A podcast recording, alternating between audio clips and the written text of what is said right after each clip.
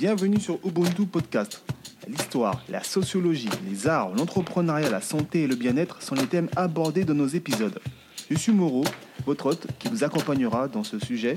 Je vous souhaite une bonne écoute. Bonjour tout le monde, bonjour tout le monde. Une, nouvelle fois chez la radio rapporteuse, en compagnie de deux personnes très importantes dans ce qui concerne un mode de vie ou un mode de consommation, de consommation pardon, particulier. Ben, je vous présente Lisiane et Ayaba. Bonjour Lisiane, est-ce que tu m'entends? Oui, je t'entends très bien. Bonjour Moreau. Bonjour Ayaba, ça va? Ça va très bien, merci. D'accord. Est-ce que vous pouvez vous présenter s'il vous plaît? On va commencer par Lisiane.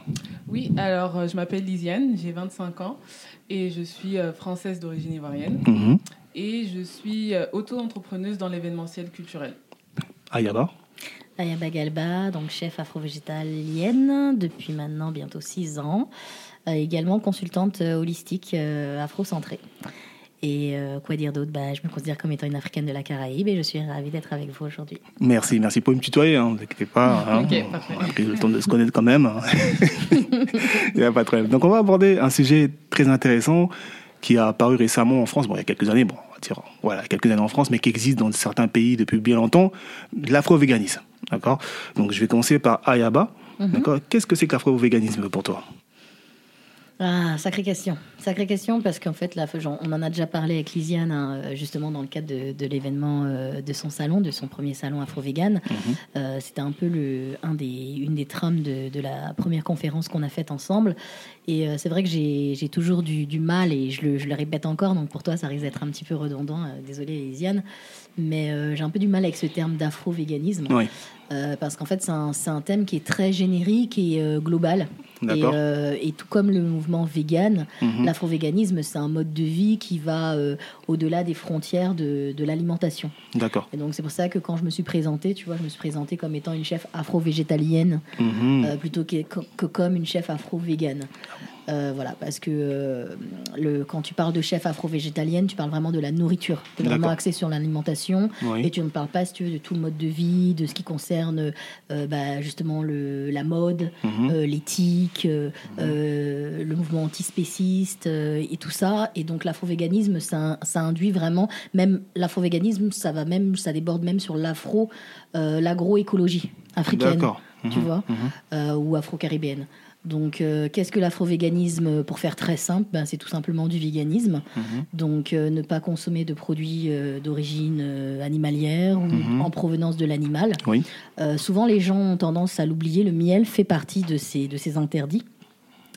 Euh, et quand on parle d'afro-véganisme, du coup, bah, ça, ça, c'est la spécificité. On est sur les cultures euh, originaires de l'Afrique euh, Oui. et de sa diaspora, ou euh, qui ont en tout cas un métissage afro, afro-caribéen D'accord. euh, et qui sont véganes, c'est-à-dire où tu, ne- tu ne consommes pas euh, ces produits d'origine animale, donc le lait, le miel et, euh, le, et tout- toutes les chairs, tout, tout ce qui est carné, ce qu'on appelle carné, donc euh, la chair du poisson, la chair de la viande.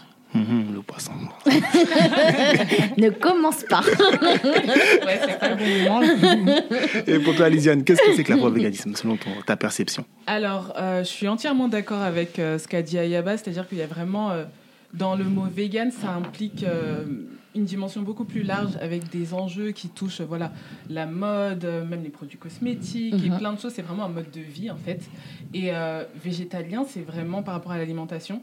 Après, il y a pas mal de... euh, d'anglicisme en fait, c'est-à-dire que D'accord. dans les pays, euh, enfin en- aux États-Unis par exemple, le mot vegan, euh, on s'est employé pour la nourriture, euh, voilà, I- a vegan meal, vous voyez, c'est un truc qui, je pense que qui a été calqué des États-Unis et du coup aujourd'hui on emploie le mot vegan pour désigner à la fois l'alimentation mais aussi Oui. le mode de vie et ça peut créer des confusions. Donc c'est aussi important de voilà de bien expliciter les termes et euh, leur euh, leur signification. Euh, pour moi, euh, le véganisme, ça reprend voilà, ce, ce mode de consommation, ce mode de vie et même ce mode de pensée Oui. euh, qui se veut euh, éthique et responsable et qui va exclure tous les produits euh, animaux et issus des animaux, toujours voilà, dans cette vision euh, plus éthique. Maintenant, afro-vegan, bon, on retrouve euh, voilà, le, le mode de consommation vegan, Oui. Mais avec une dimension culturelle, comme l'a dit Ayaba, où on est vraiment dans cette, euh, dans cette euh, recherche et dans cette quête, enfin dans, ce, dans cette volonté en fait de se reconnecter à notre, euh, à nos héritages culturels africains Mhm. et euh, voilà de, de renouer, en fait, de découvrir et de redécouvrir aussi son héritage culturel. Donc il y a vraiment ce- ces enjeux-là qui rentrent en compte. Oui. Et euh, l'aspect voilà, identité culturelle est présent dans, dans ce mode de, de pensée et de, et de consommation. Mhm. Donc c'est plus loin, ça va plus loin que ça, je vois ça. hein. Ouais. C'est- un paradigme en fait. Mm. C'est- le paradigme africain et afro-centré, afro-caribéen, qui s'est métissé, si tu veux, avec le véganisme. Pour, Mhm. faire, pour faire simple. Après, c'est vrai que le souci euh, par rapport aux définitions, c'est que vegan, en Mhm. anglais, quand tu le traduis en français, c'est végétal. Oui. Exactement, C'est voilà. végétalien. Et en fait, eux, les Américains, quand ils parlent de, du- de, de végétalisme, Mhm. donc de nourriture végétalienne, ils vont dire plant-based. Tu Mhm. vois, ils vont pas dire vegan. Si tu, s'il s'agit, alors c'est vrai que partout, comme disait euh, Lisiane, il y a, il y a cette espèce de, euh, je sais pas si on peut dire, euh, euh, abus de langage. Mais on dit vegan, Mm. tu vois. Mais alors qu'en fait, en vérité, c'est pas forcément des plats vé- vegan, c'est des plats plutôt plant-based, donc végétaliens. Oui. Après, c'est vegan dès lors que l'entreprise a une démarche, une éthique, euh, euh, une éthique vé- vegan. Tu vois. D'accord. Tu peux très bien euh, manger des plats végétaliens sans que derrière il y ait une éthique. Là, je t'ai dit, je, je me suis arrêtée à Stalingrad. J'ai Mhm. consommé, euh, j'ai acheté euh, dans, les, dans les mains d'un d'un kiosque solidaire un mafé. Oui. Le frère, il a compris quoi qu'il y avait une vraie niche. Et donc, ce qu'il fait, c'est qu'il cuit pas tout simplement sa, son poisson ou sa viande dans la sauce arachide. Ah bon? Et donc, du coup, j'ai pu acheter. euh, il propose des acras euh, qui sont pas à la morue, des acras bah, vegan, Mhm. mais il n'emploie pas le terme vegan. Tu vois, il dit acra nature. Euh, bah, j'ai pu prendre une brochette de plantain. Ben, c'est vegan le plantain. Jusqu'à preuve du contraire, la loco c'est vegan. J'ai pris des pastels végétariennes. Ouais. Tu vois, et euh, bah, jusqu'à preuve du contraire, quand tu fais la pâte à pastel, il n'y a pas de lait, il n'y a pas de produit laitier, donc c'est vegan, même s'il dit végétarien. Et bah, son mafé est vegan, puisqu'il n'a pas mis la- les sucs de cuisson, si tu veux, de la viande et du poisson, n'ont pas été faits dans la sauce. Donc j'ai pu consommer vegan dans un restaurant qui n'a pas cette éthique et cette étiquette vegan. Donc en fait, c'est un plat végétalien. D'accord, donc ça c'est plutôt l'étiquette qu'on a, Voilà. qu'on donne ça n'importe comment, voilà, alors que c'est vraiment euh, quelque chose qui se fait naturellement dans certains En tout restaurants. cas, c'est un retour aux sources. Comme disait Lisiane, c'est Voilà. un retour aux sources. Et les restaurants et les restaurateurs ont bien compris qu'il y avait une clientèle réelle, Exactement. qu'il y a une niche. Et donc, de facto, ils ont tout- à y gagner de faire en D'inclure, sorte euh, euh, d'inclure, d'avoir cette, cette politique commerciale inclusive Mhm. et de faire en sorte de pouvoir plaire tout le monde. Parce qu'après tout, ça ne dérangera pas un omnivore que euh, d'avoir sa sauce à côté qui est rajoutée dans son plat. Mm.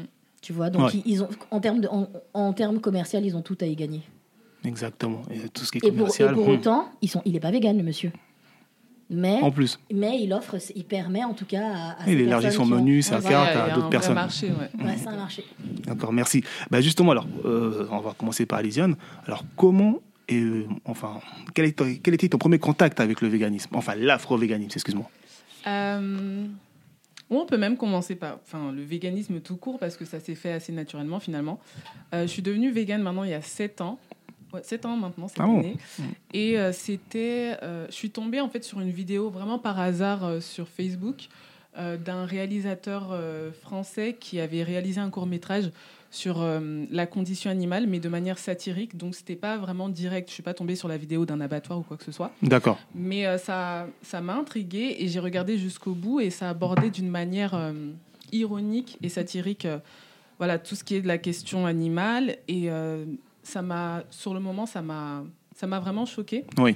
Et je me rappelle que ce jour-là, j'ai décidé d'arrêter de consommer de la viande. Mais j'avais pas mis d'étiquette sur, euh, sur moi, je ne savais même pas. Mhm. Enfin, j'étais pas du tout sensibilisée au, euh, à la cause animale, à tout ce qu'il y avait derrière. Enfin, j'étais pas du tout informée là-dessus. Mais je savais juste que euh, ça ne, enfin, que j'étais pas en accord avec ça et j'ai bloqué. Mhm. Et euh, c'est vraiment à partir de là que j'ai entamé une réflexion et j'ai commencé mes propres mes recherches Mhm. et que euh, je me suis dirigée vers le végétarisme. Et je me souviens, enfin, j'avais, enfin, je ne connaissais pas vraiment toutes ces étiquettes. Et c'est venu assez tardivement, finalement, au bout de plusieurs mois, euh, que je me suis rendu compte que oui, en fait, là, ce- le chemin que j'avais entrepris, ce mode de consommation, ces changements-là, c'était euh, voilà, végétarisme puis véganisme. Mhm. Et euh, du coup, moi, je, c'est à partir de là que j'ai entamé une réflexion par rapport à la cause animale. Et par la suite, j'ai découvert aussi qu'il y avait des enjeux bah, de santé, Mhm. des enjeux important. environnementaux. Et, et voilà, c'est c'est vraiment à partir de là que je suis devenue végane. Maintenant, euh, pour tout ce qui est euh, bah, de l'afro-véganisme, ces questions-là, elles sont arrivées euh, plus tardivement. Mais au final, ça faisait son chemin dans, bah, dans mon quotidien, dans ma manière de, De démarche. Exactement. Mhm. Euh, C'est-à-dire que c'était vraiment par rapport à la carence en offre euh, afro sur le marché, en fait. C'est-à-dire Mhm. que quand je partais dans des restaurants euh, vegan, je retrouvais pas forcément euh, d'offres euh, afro ou euh, voilà. Et c'est de là que je me suis dit, enfin, ok, je suis végane, mais je reste africaine Ah. tout. Donc, j'ai envie de garder toutes ces, tous ces plats de chez moi, tous ces aliments. Il y a énormément à faire. Et ça m'étonnait que je retrouvais pas ces choses-là. Ouais. Et c'était encore. et c'était aussi une question d'étiquette, c'est-à-dire que je mangeais toujours afro Oui. et je véganisais, etc. Mais c'était dans les restaurants euh, vegan à proprement dit. Euh, je retrouvais pas ces choses-là et il fallait que je m'adapte, etc. Et, enfin, c'était voilà, c'était faisable, mais c'est juste que j'ai remarqué qu'il n'y avait pas, euh, voilà, c'était un peu plus compliqué de trouver ça. Et euh, j'ai commencé à partir de là à faire mes petites recettes, mes petites recherches et à découvrir du coup des, des chefs qui existaient et qui faisaient déjà énormément de, bah, de, de- de recettes et qui exploraient depuis, plus- depuis très longtemps Oui. ce, ce concept, dont Ayaba. Et euh, je me suis dit, mais c'est super intéressant en fait. Pourquoi euh, Enfin voilà. Je... Et sur le marché, en fait, euh, euh, ce genre de, de recettes, ce genre d'acteurs n'était pas représenté, enfin pas, Mhm. pas assez à mes yeux en tout cas. Et euh, c'est à partir de là que j'ai commencé euh, à créer euh, une petite page qui partageait en fait mes, mes découvertes à mon échelle. Mhm. Donc c'était vraiment à ma petite échelle où d'abord je commençais à partager sur mes réseaux personnels et après je me suis dit non ce serait vraiment intéressant de partager avec le plus de monde possible et à partir de là j'ai commencé à créer une, une page qui visait à mettre en avant les principaux acteurs et les offres afro-véganes qui existaient. Merci, Donc, merci. D'accord. Et Ayaba Pour moi, c'est pas du tout la même histoire. Parce que là, là, là, elle a dit ça fait 7 ans. Ça fait 7 ans que- qu'elle s'est lancée plus ou moins. Moi, ça fait. euh, bah, je dis 6 ans parce qu'en fait, je me suis, j'ai pas tout, tout de suite été végane. Mhm. Euh, D'abord, j'ai euh, donc j'ai tout de suite arrêté le, la viande. Alors, déjà, ça faisait plusieurs années, près de plus de 10 ans que je mangeais plus de porc, que je consommais plus de porc. D'accord. Donc, j'avais déjà euh, culturellement parlé en termes de patrimoine et d'héritage culturel. J'avais déjà mis une grosse gifle à ma mère parce que voilà, dans la- les cultures afro-caribéennes, on consomme énormément de cochons. Mhm. Donc déjà quand tu arrives il y a 10 ans, tu es adolescente, tu dis à ta mère euh, écoute euh, le poisson, le cochon c'est fini, Euh, mais tu vas manger quoi pendant les fêtes Mm, mm, mm. Tu vas manger quoi le dimanche? Repas dominical, que cochon, Ah, il y a- il y, a du porc partout. Euh, je dis bah écoute, on va on, on va on va on- en- effet, il y avait pas on ne disait pas encore véganisé. Tu sais, bah tu vas le, le faire végétarien ou tu vas euh, bah, acheter de, de la dinde euh, halal. Donc au début c'est passé par là. Et euh, au départ, il y a bah, il y a six ans, ce que j'ai arrêté, euh, c'était euh, un peu un peu un peu plus de six ans, mais j'étais pas encore végane. J'ai commencé à arrêter tout de suite les produits laitiers. Moi, Mhm. ça a vraiment été ça le, le, le- le- tournant. Et contrairement à Lisiane, c'est vrai que moi, ça n'a pas été la cause animale qui a été le premier vecteur. Ce qui a été le premier vecteur, ça a vraiment été l'aspect santé, l'aspect holistique, parce qu'en fait, avec mon fils, euh, mon fils et moi, on avait, euh, il a hérité ça de moi, mais le pauvre, on avait beaucoup de problèmes cutanés, des problèmes d'eczéma. D'accord. euh, et c'était des choses qui étaient, après avoir fait quelques recherches poussées sur les produits laitiers, je me suis rendu compte qu'en fait, euh, bah, les mélanodermes, les, per- les personnes noires et afrodescendantes, Mhm. euh, si tu, quand tu creuses, en, finalement, on consomme très peu de lait Mm. dans notre histoire et par Mhm, rapport à c'est notre vrai. physionomie, par rapport à. à- ben, Il n'y a pas de fromage, tu vois, en Afrique, sur le continent, euh, on consomme. Nos, mères ont quand même, tu vois, ce, pas toutes et de moins en moins, mais c'est vrai que hum, globalement, on est beaucoup allaité. Mhm. Tu vois, Euh, l'allaitement, c'est c'est vraiment une part entière de, de l'éducation. Et dès lors que tu es, sevré, que ta mère ne te donne plus le sein, c'est vrai que les produits laitiers ne sont pas omni- omniprésents et ne sont pas. euh, euh, ça fait pas partie de notre patrimoine, si tu veux, euh, culinaire et culturel Oui. que de consommer et de préparer avec la crème fraîche ou les produits laitiers. Ça, c'est des, des adaptations qui ont été faites ici en Occident. Oui. Euh, quand tu vois qu'il y a de l'ajout de beurre, de produits laitiers, de crème fraîche, souvent c'est des adaptations. Il y a des gens qui, mettent, qui font de la sauce arachide, ils mettent du, de la crème fraîche, mais au secours, c'est du jamais vu, jamais tu vois. ça, mais bien sûr, mais bien sûr, c'est du. Horrible. mais, mais si, il y a des gens qui font ça. Ah c'est bon, du ouais. n'importe quoi. Mhm. D'accord. Donc, euh, pour que ce soit plus crémeux, je sais pas. Enfin, bref, c'est du n'importe quoi. Mais toujours est-il que euh, moi, mon, entrée, en tout cas, dans l'afro-véganisme, il s'est fait euh, bah, déjà avec l'arrêt du lait, comme je disais, pour pouvoir nous soigner de notre eczéma. Mhm. Ça a été automatique, vraiment. On n'a plus de crise d'eczéma depuis. Mhm. Et, et ensuite, ça a été, donc en même temps qu'on a arrêté les produits laitiers, on a tout de suite arrêté la viande rouge. D'accord. Et euh, j'ai diminué de quasiment euh, trois- deux tiers euh, la consommation de viande. C'est-à-dire que moi, je partais du principe que quand même, et d'ailleurs, je le dis souvent aux personnes que je suis, parce que je fais du coaching, tu vois, de l'accompagnement pour les personnes justement qui veulent faire la transition Oui. vers une alimentation, alors soit carnée, donc omnivore, vers le végétalisme, soit qui sont végétariens et qui veulent justement apprendre les bases du, de, la, de la cuisine végétalienne pour pouvoir, parce que souvent c'est des familles, c'est des mères de famille, et il y a des enfants. Et donc c'est toujours très compliqué. Or plus on le commence tôt, mieux c'est, parce que Oui. plus les enfants sont jeunes et plus ils s'adaptent vite. Mais des fois, c'est des enfants qui ont déjà 8, 10 ans. C'est très compliqué de dire à un enfant qui pendant 10 ans euh, a mangé du poisson, de la viande, t'en manges plus. Ouais. Imagine encore plus chez une personne qui a 20, 25 ans. Moi, je pars du principe que si tu veux, la nourriture, c'est une drogue au même titre que le café, au même titre que le sucre, au même titre que les drogues dures. En fait, ce sont- dès que la, la nourriture crée de l'addiction, comme le sucre, comme le café. Donc, dès lors que ton corps il est habitué à ça, je suis pas, je fais pas partie des personnes qui vont te dire lundi t'es omnivore, mardi t'es vegan. Moi, je ne le recommande pas du tout.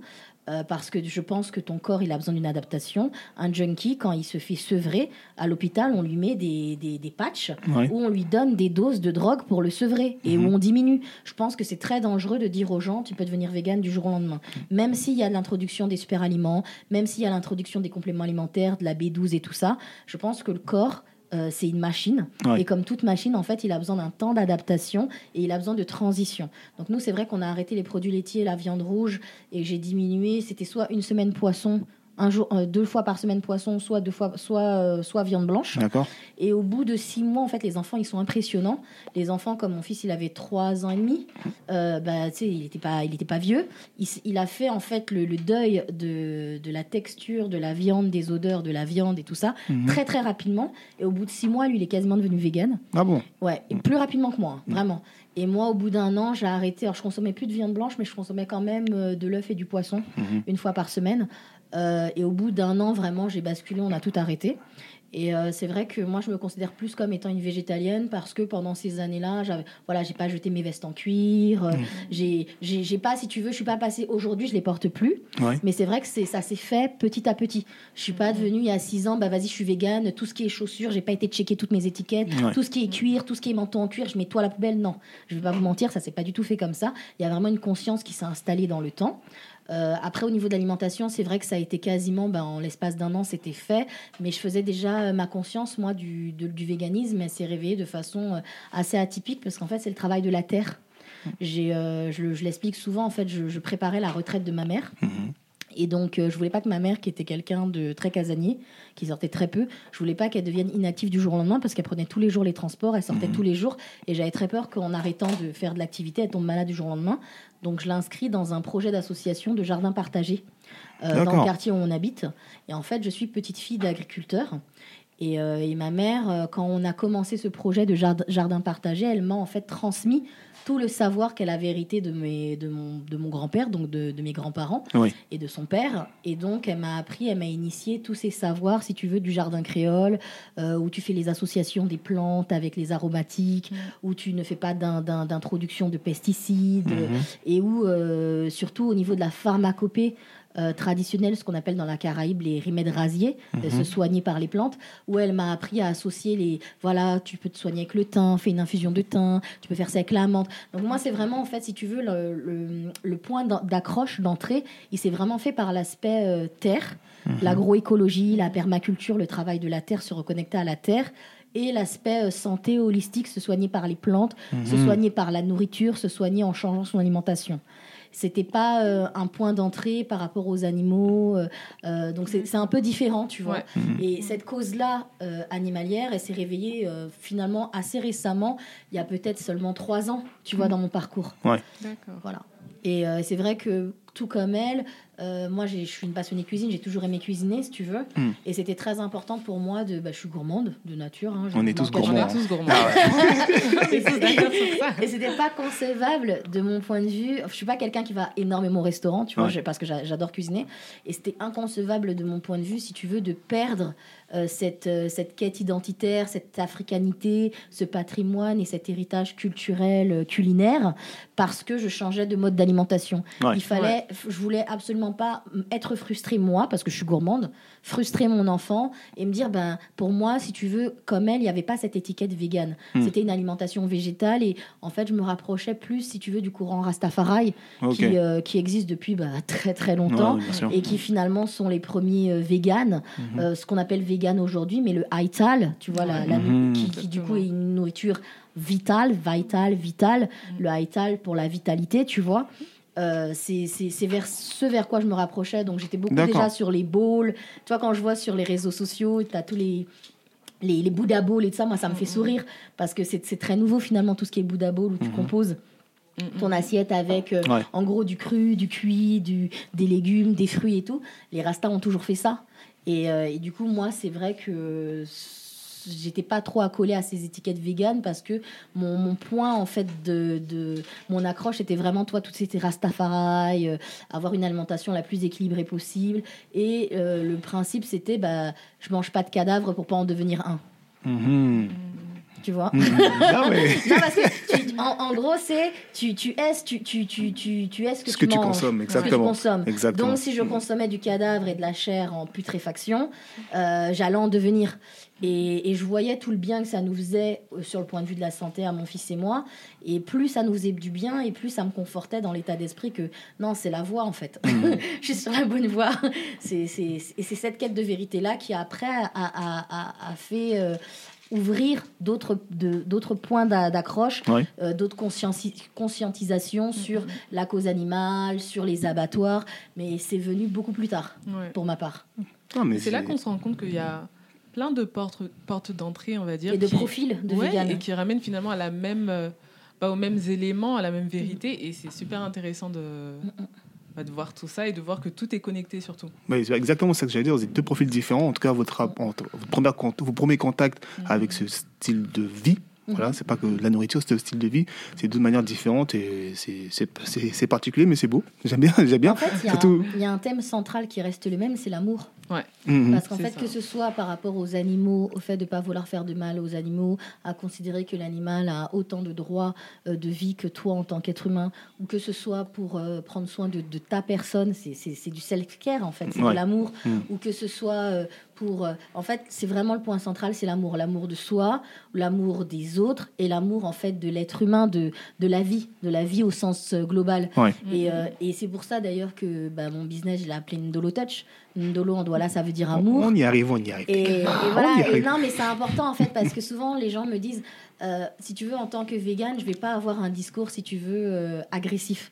Parce qu'en fait, malheureusement, il y a souvent cette étiquette si tu es vegan, ah, tu vas y commencer à nous faire des de- discours. ouais, de- Oui, y ça, c'est- voilà, ré- ouais. Récemment, suite aux actions qui ont été Voilà. qui, sont faites à l'extérieur, voilà, on peut effectivement stigmatiser Mm. le véganisme entre guillemets, alors que derrière non, c'est pas ça et c'est pas que ça d'ailleurs. Et il Ouais. y a des bonnes choses qui se font, bah, comme vous par exemple. Je suppose que vous n'êtes pas là à crier derrière dans, dans- fait, le devant les message, restaurants, faire des chaînes bien, humaines.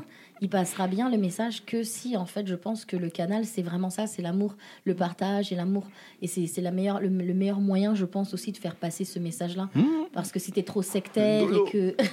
non, mais c'est vrai que si tu es trop sectaire et que euh, je, je dis... Je, je pense que je suis dans la vérité. Hmm. Maintenant, le fait d'être dans un prosélytisme qui est trop opaque, Ouais. le fait de dire c'est ma vérité, même si moi je vis ma vérité, Ouais. je veux pas forcer les autres en fait de vivre ma vérité. T'as tout compris. Et la nourriture, je le dis toujours, il n'y a pas 50 000 façons de mettre les gens d'accord, faut seulement manger. Exactement. On peut en parler ça, pendant on est tous d'accord. 50 ans. Tu peux parler pendant 50 ans. Le seul- la seule façon de mettre les gens d'accord, c'est de mettre le manger sur la table. Mmh. Ben, justement. Tu vois, quand Mhm. les gens ont mangé, c'est le silence seulement. C'est le clairement. silence. tu mets tout le monde d'accord. À partir de là, on peut commencer à discuter. Les ventres sont remplis, les esprits sont sereins. ben, justement, voilà.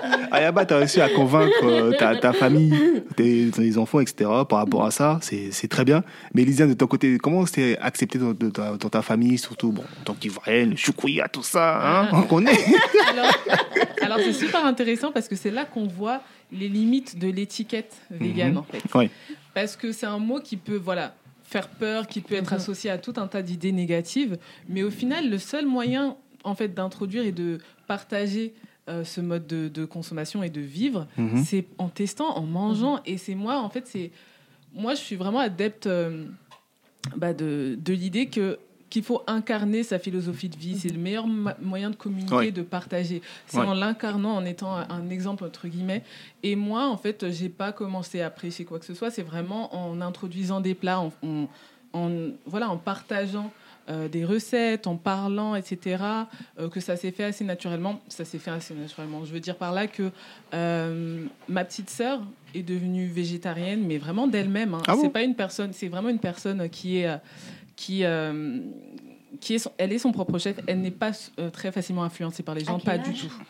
Euh, elle a à 18, 17 ans? 17, 18 ans, par là. Bah, à peu près, ouais, le même âge que moi. Mhm. Et euh, ça s'est fait assez naturellement. euh, je l'ai même appris par hasard, où elle m'a dit un jour, euh, lorsqu'elle préparait, elle m'a dit Ah non, moi je ne mange pas de viande et tout.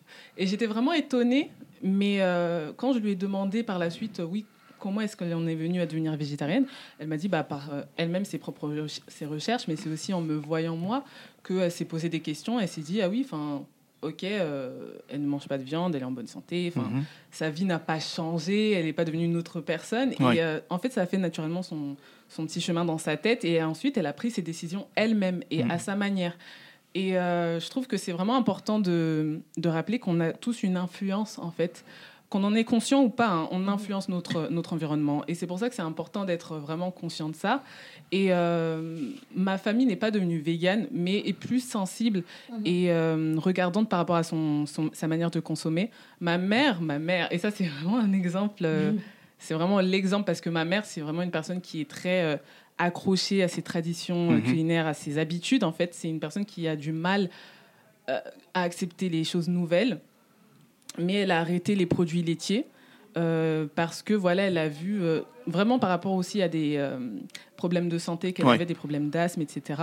Et elle faisait pas forcément l'association avec son mode de consommation, mais le fait de lui suggérer juste de tester, en fait, de supprimer pendant un certain temps et de voir par elle-même ce que ça fait sur sa santé, ça a permis voilà de, bah, de tester et de, de se faire sa propre idée et de Mhm. prendre ses, ses décisions elle-même. Et aujourd'hui, bah, elle a arrêté les produits laitiers alors qu'avant, euh, on était tous accros dans cette famille aux produits laitiers Mhm. mais euh, à son rythme, d'arrêter les produits laitiers et maintenant bah, elle se porte beaucoup mieux.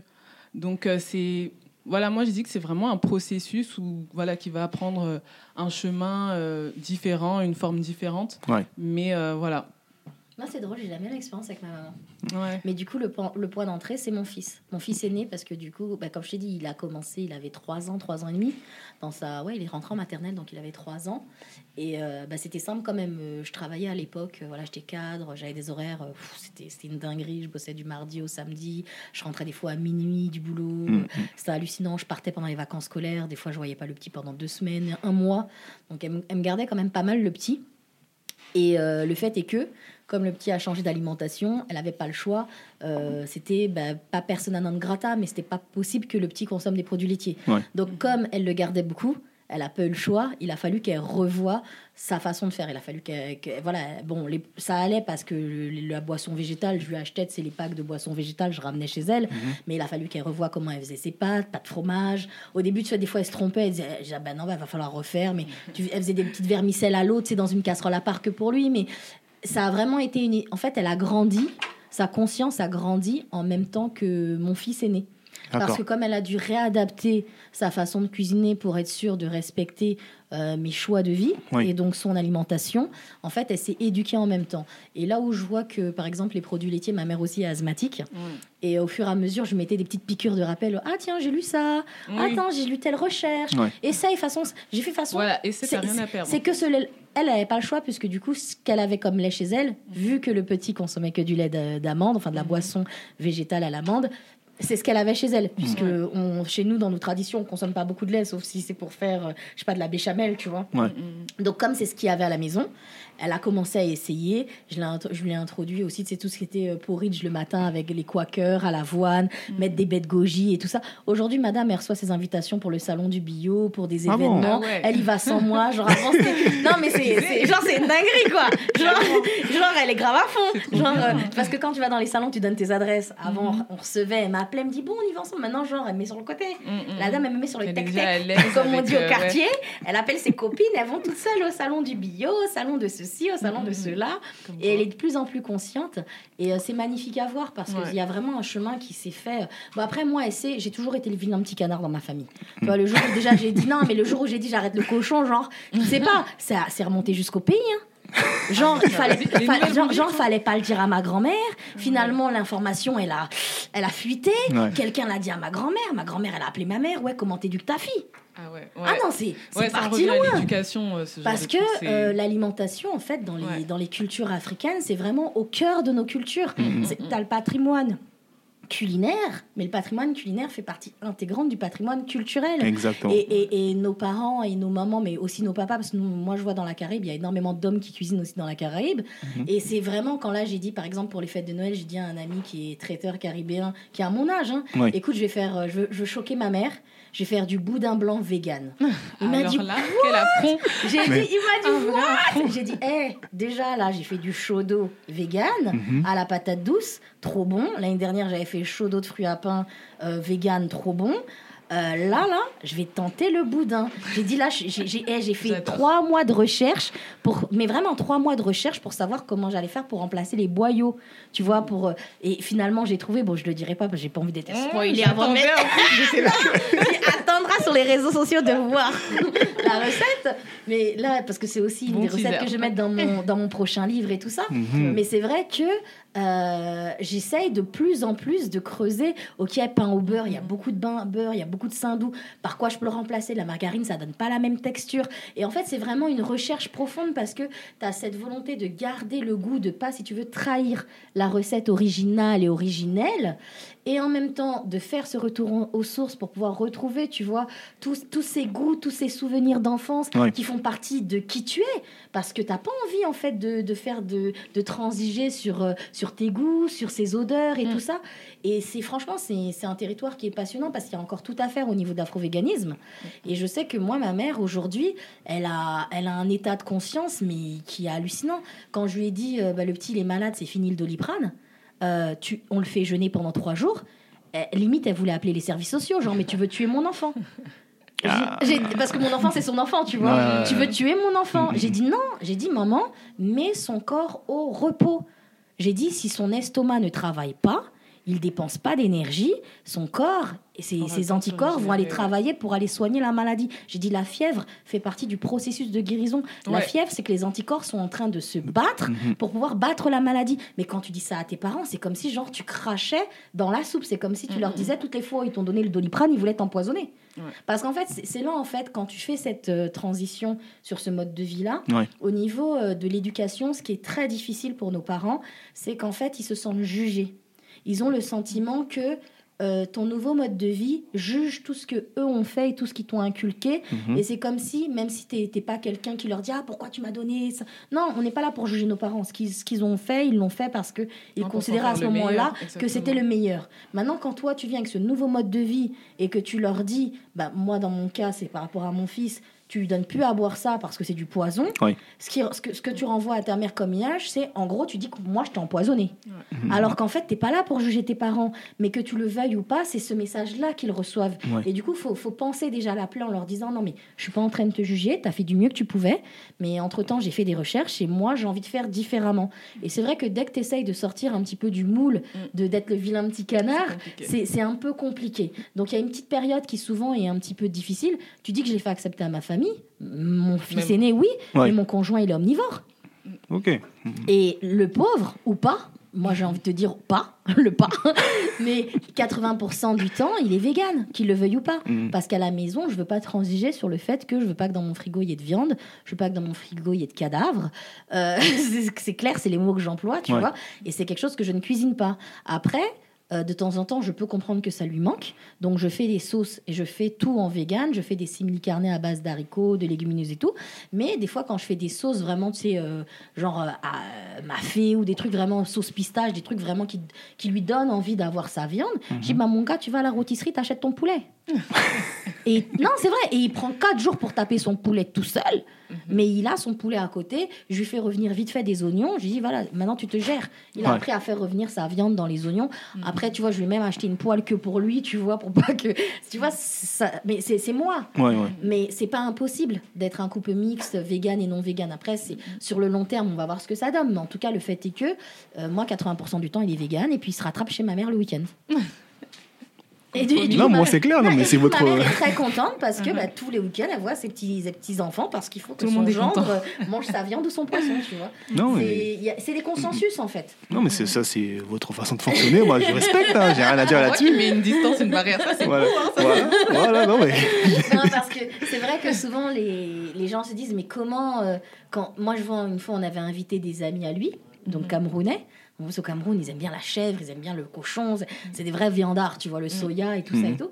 Et je leur ai fait bah, j'avais fait justement une, une sauce une sauce feuille euh, à base de pâte d'arachide et de feuilles et des voilà de la pistache et tout ça machin machin Euh, sauce pistache en fait Mhm. et euh, vegan et euh, je leur ai pas dit en fait que c'était vegan Ouais, parce que j'avais fait En fait, il faut dire. pas dire. fait faut pas Ouais. dire Faut pas dire. faut pas Sinon, dire Faut pas mettre ce mot là. et voilà, c'est comme elle dit, il faut pas mettre l'étiquette. Et j'avais préparé, si tu veux, des boulettes de viande végétale à base de haricots.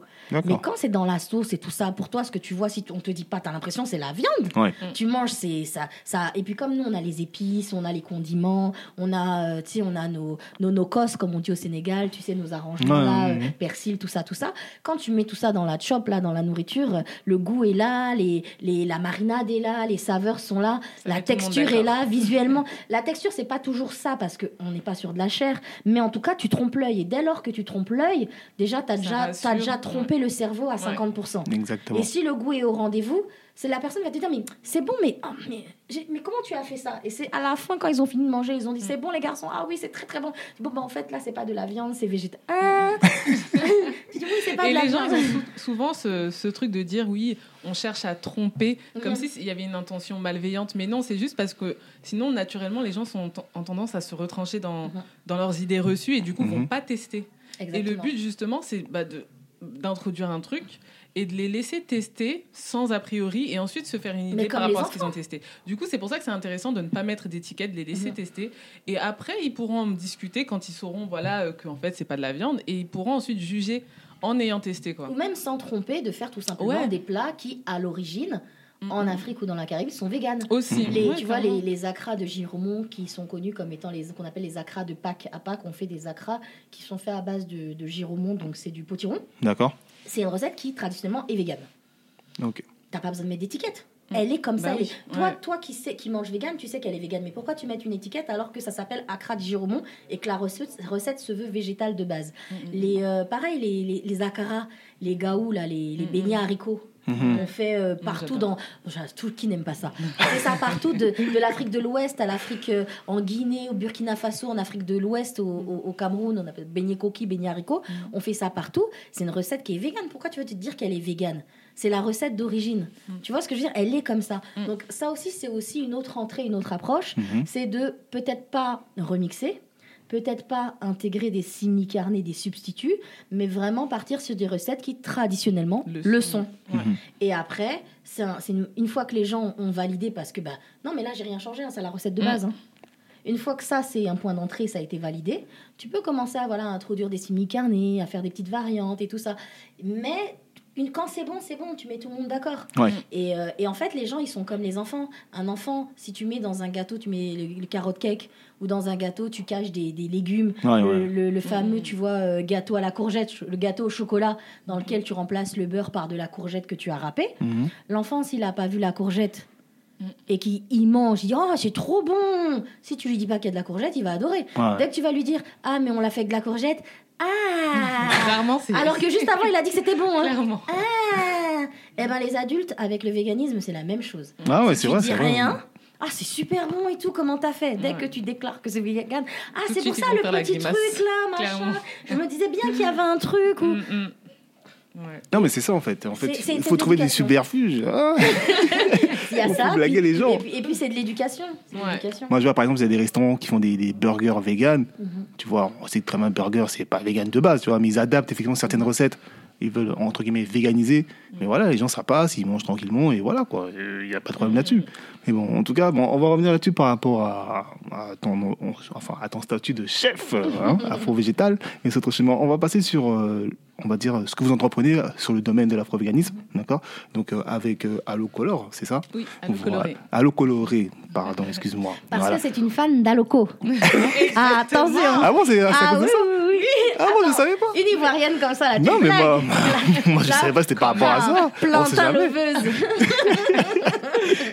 D'accord, d'accord. Donc le 27 septembre, c'est ça, 2020, a lieu le premier salon euh, afro-vegan en, en, Europe, donc euh, à Paris même. Hein. Donc c'était Afro Vegan What, c'est ça? Ouais, c'est ça. D'accord. Est-ce que tu peux nous en parler? Comment ça s'est fait? Comment tu es venu à l'idée d'ailleurs de, de, monter ce, ce, gros, gros, gros, gros euh, investissement?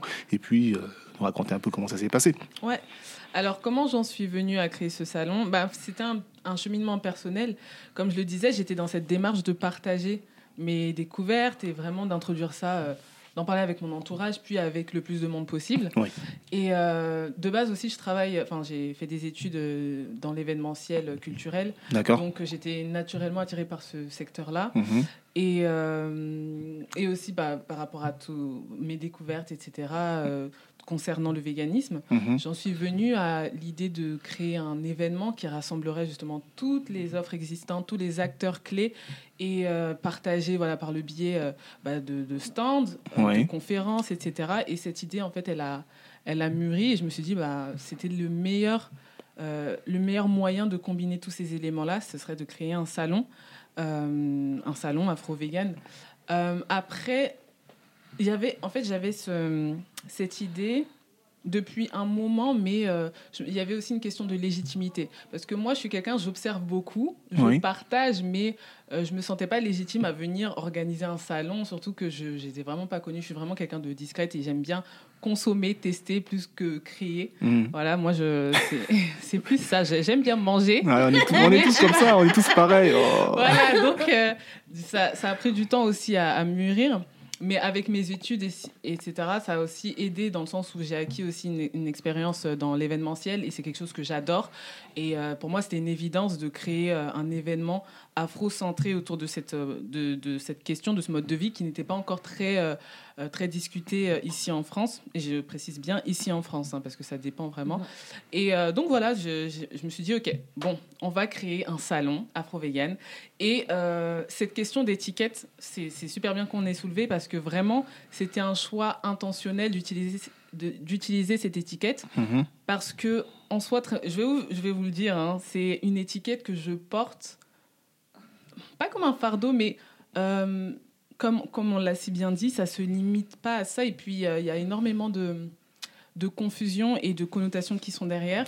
Et euh, moi le message que j'avais envie de véhiculer c'est voilà ce message voilà de reconnexion à soi d'éducation d'amour. Et je me suis dit ok les gens ici connaissent à peu près ce, concept, enfin ce mode de vie sous une image très euh, formatée sous le mot vegan. Mhm. Donc, ce que je vais faire, je vais greffer ça à ce mot et ensuite introduire aux gens lors de conférences, lorsqu'ils seront présents, les introduire euh, à bah, tous les enjeux que ça implique, tous les aspects que ça implique à travers les conférences, à travers la nourriture, à travers les cosmétiques, à travers la mode. Et mhm. donc c'est un peu voilà cette idée, ce cheminement de voilà ne rien dire, laisser les gens venir et se faire leur idée eux-mêmes. Donc c'est un choix de, de, greffer le mot vegan, même si euh, c'est pas forcément la même définition qu'on a tous en tête et que euh, et c'était pas forcément aussi la même euh, euh, définition qu'on entend aujourd'hui dans les médias, etc., que, voilà, qui était celle du salon, mais c'était une porte d'entrée pour aborder tous les, les, enjeux qui, qui s'y rattachent. Quoi. Donc voilà. Donc euh, le 27 septembre, est-ce qu'il y a un second événement Alors, tonton Coro, tonton Coro. Alors oui, en fait, c'est sûr qu'il il y aura, il y aura d'autres événements. Mais là, c'est une question de temps. Je ne sais pas. Avec euh, la situation sanitaire actuelle, je ne peux pas me projeter.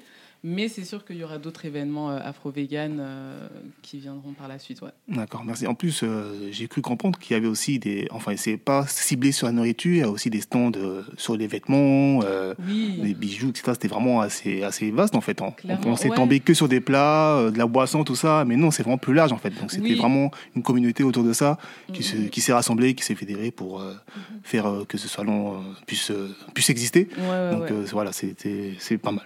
Et d'ailleurs, on m'a Mm. Pas mal fait de, de remarques par rapport à ça, où plusieurs personnes, des visiteurs, me, me disaient qu'ils auraient voulu qu'il y ait euh, vraiment beaucoup plus de nourriture, beaucoup plus de- d'exposants euh, nourriture.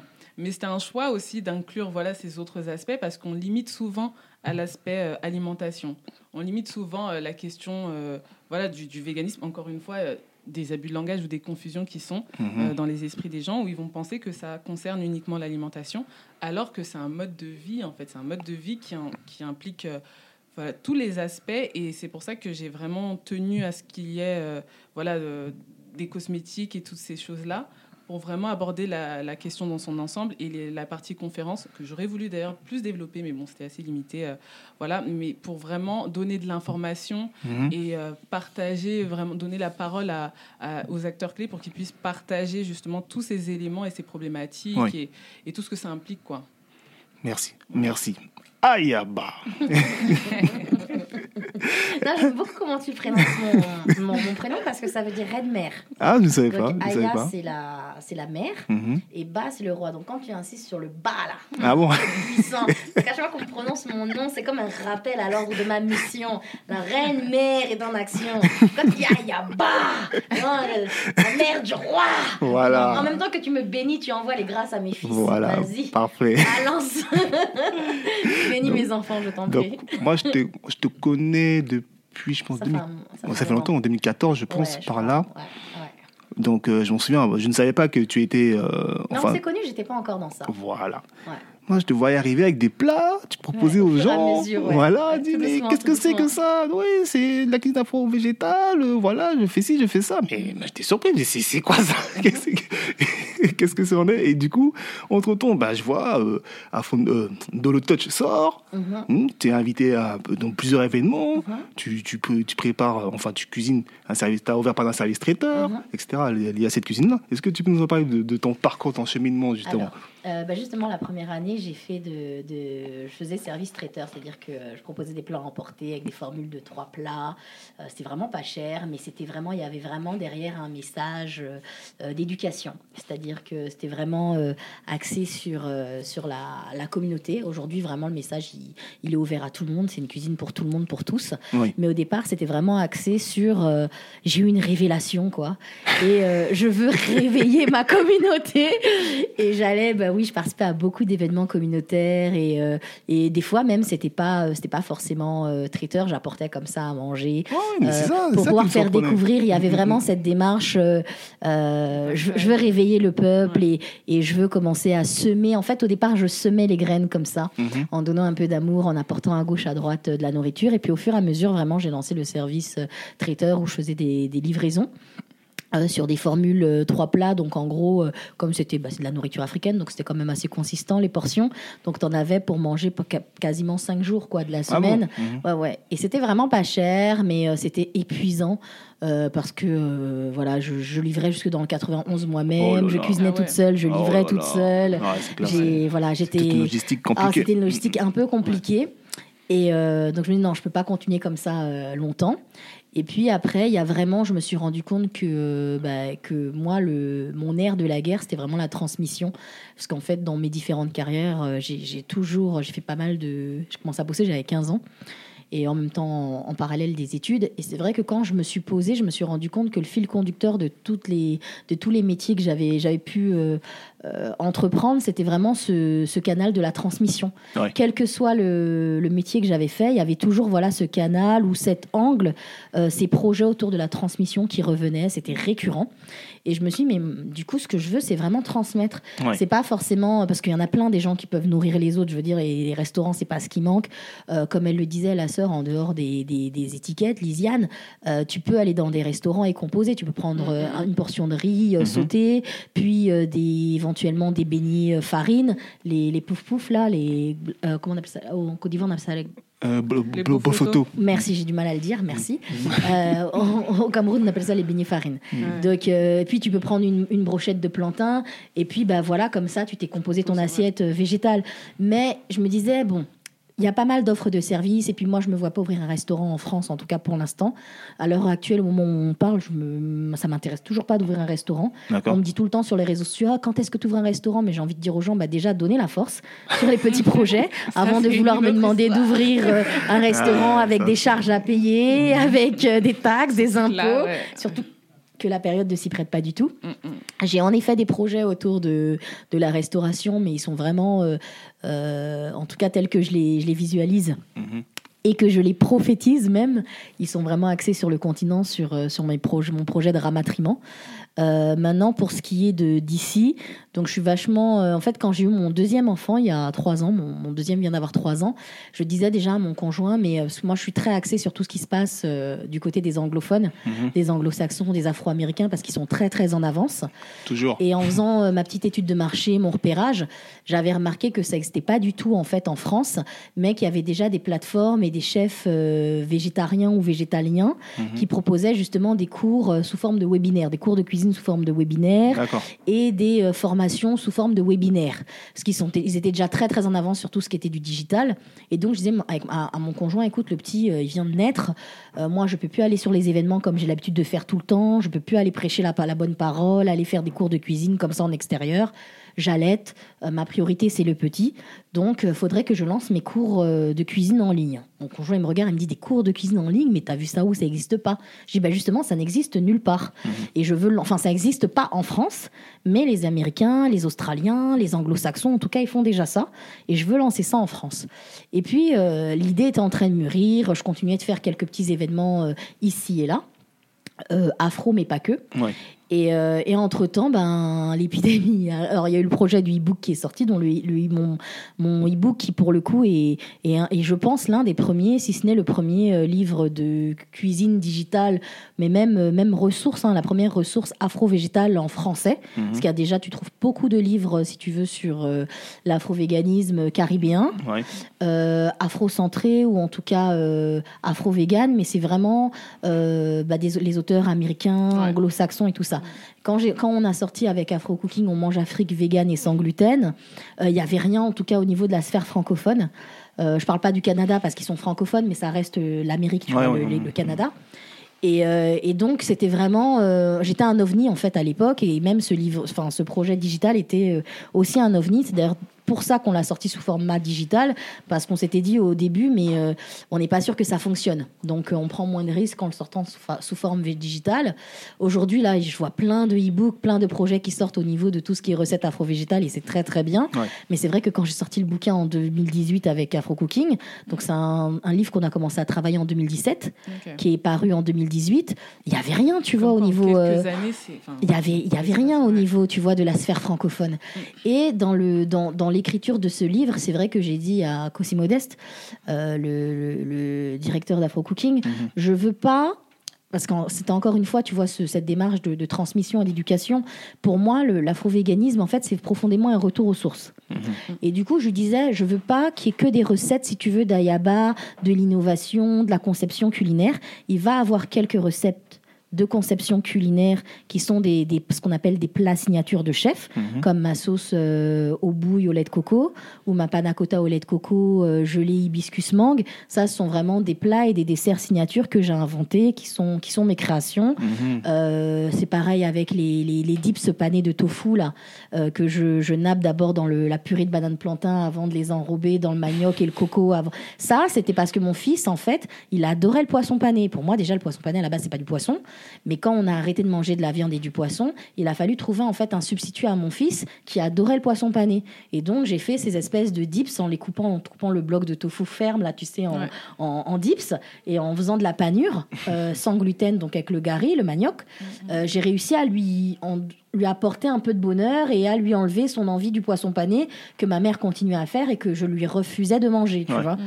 Et, et je disais à Cossi Modeste, bon, il va avoir quelques comme ça euh, créa- créations culinaires euh, inventives euh, ouais. et tout ça. On est sur de la conception et tout ça, de l'innovation euh, euh, afro-végane. Mais je veux vraiment qu'il y ait plus de plats qui soient d'origine, des recettes en fait originales et traditionnelles qui sont euh, fondamentalement véganes Mhm. pour montrer aux gens que euh, arrêtez de croire en fait qu'on est dans le remix, arrêtez de croire que quand on dit afro-vegan, on n'est que sur euh, euh, de la fusion. Ouais. Parce que cette cuisine-là, en fait, c'est une cuisine qui est sourcée Mm. sur le continent et qui existe à l'origine. On a énormément de plats dans les différents d'Afrique qui, par essence, sont véganes ou végétariens ou végétaliens, mais qui n'ont pas cette étiquette. Et c'est pour ça que euh, sur les 24 recettes, il y en a peut-être euh, 12, peut-être 12 ou 15 qui sont finalement des recettes euh, euh, de la vie quotidienne. Alors j'ai apporté ma, ma touche parce qu'au au début du livre, j'ai donné des, euh, des, des aides de marinade maison pour faire pour remplacer le bouillon, le enfin on va pas citer de marque, mais pour remplacer les bouillons poison. là. Ouais, ouais. J'ai euh, donné, j'ai donné, voilà, j'ai donné deux mélanges d'épices, un plutôt pour faire de la cuisine d'Afrique de l'Est Mhm. et un pour faire la cuisine d'Afrique de l'Ouest que j'ai appelé teranga. Et j'ai donné une marinade type nokos, Tu vois, faire maison. Et dans le livre, en fait, j'utilise ces marinades-là exprès dans les recettes. Alors, pour une personne qui va, qui va, le livre, il coûte 4,99€, c'est que dalle, tu vois. Mhm. La personne, elle va lire les recettes, elle va dire, oh là là, relou, euh, il faut aller prendre son, sa, sa marinade, son bouillon pour faire la recette. Mais c'est parce qu'en fait, c'est finalement, je suis dans la transmission, c'est de l'éducation. Va faire ton okos, va faire ton bouillon, après, viens faire les plats. Parce que le but, c'est que la personne, au fur et à mesure, elle supprime les bouillons industriels Mhm. pour que vraiment, c'est ce bouillon-là, cette marinade qu'elle a préparée, ça devienne en fait finalement sa base, que soit tout le temps dans son frigo, que Oh. soit tout le temps dans son placard, tu vois. Et, et lui montrer que j'ai rien inventé. Cette cuisine-là, elle existait avant moi. Je suis certes une des précurseurs dans la sphère franco-française, Ouais. avec, avec Glory Cabé par exemple, mais euh, je, je suis loin d'être l'inventrice de quelque chose. C'était Ouais. déjà là avant Ouais. nous. Et ça, je pense que c'est vraiment important de le dire parce que euh, le but, c'est pas de dire j'ai créé, j'ai inventé. Mm. Non, le but, c'est de dire je, je continue ma quête Mm. de reconnexion à moi-même par le biais d'une cuisine qui est déjà là, mais qui a eu tendance à se faire oublier ou à être oubliée. Bon, après, tu peux dire que t'es la première, hein, c'est pas grave, t'inquiète. Non, non, je suis loin d'être la première. Non, non, t'inquiète, pleine d'humilité. euh, ok, donc, ouais. Non, en tout cas, ok. Non, mais c'est vraiment un beau parcours. C'est très, très beau. Moi, j'apprécie, j'apprécie. Hein, comme je disais, moi, quand tu m'en parlais, j'avais les étoiles dans les yeux. Je me disais, mais c'est quoi ça?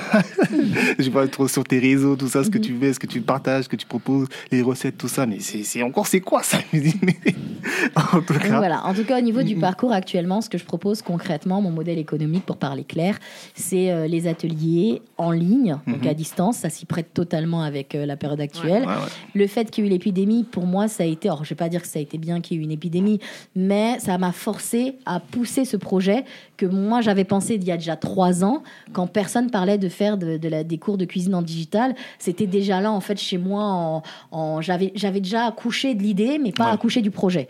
Donc quand il y a eu ça, j'ai pas eu le choix, j'ai dû pousser le truc, euh, pousser le bébé dans la mare. Et donc euh, j'ai lancé le projet. Et, euh, et c'est vrai que maintenant, voilà, je donne des, des ateliers. Là, il y a mon agenda de janvier qui est disponible sur mon site. Donc euh, www.dolotouch.com dans la rubrique agenda. Et puis après, de temps en temps, je fais encore quelques euh, démonstrations comme au salon Art Alentour le mois dernier où on s'est croisés. Mhm.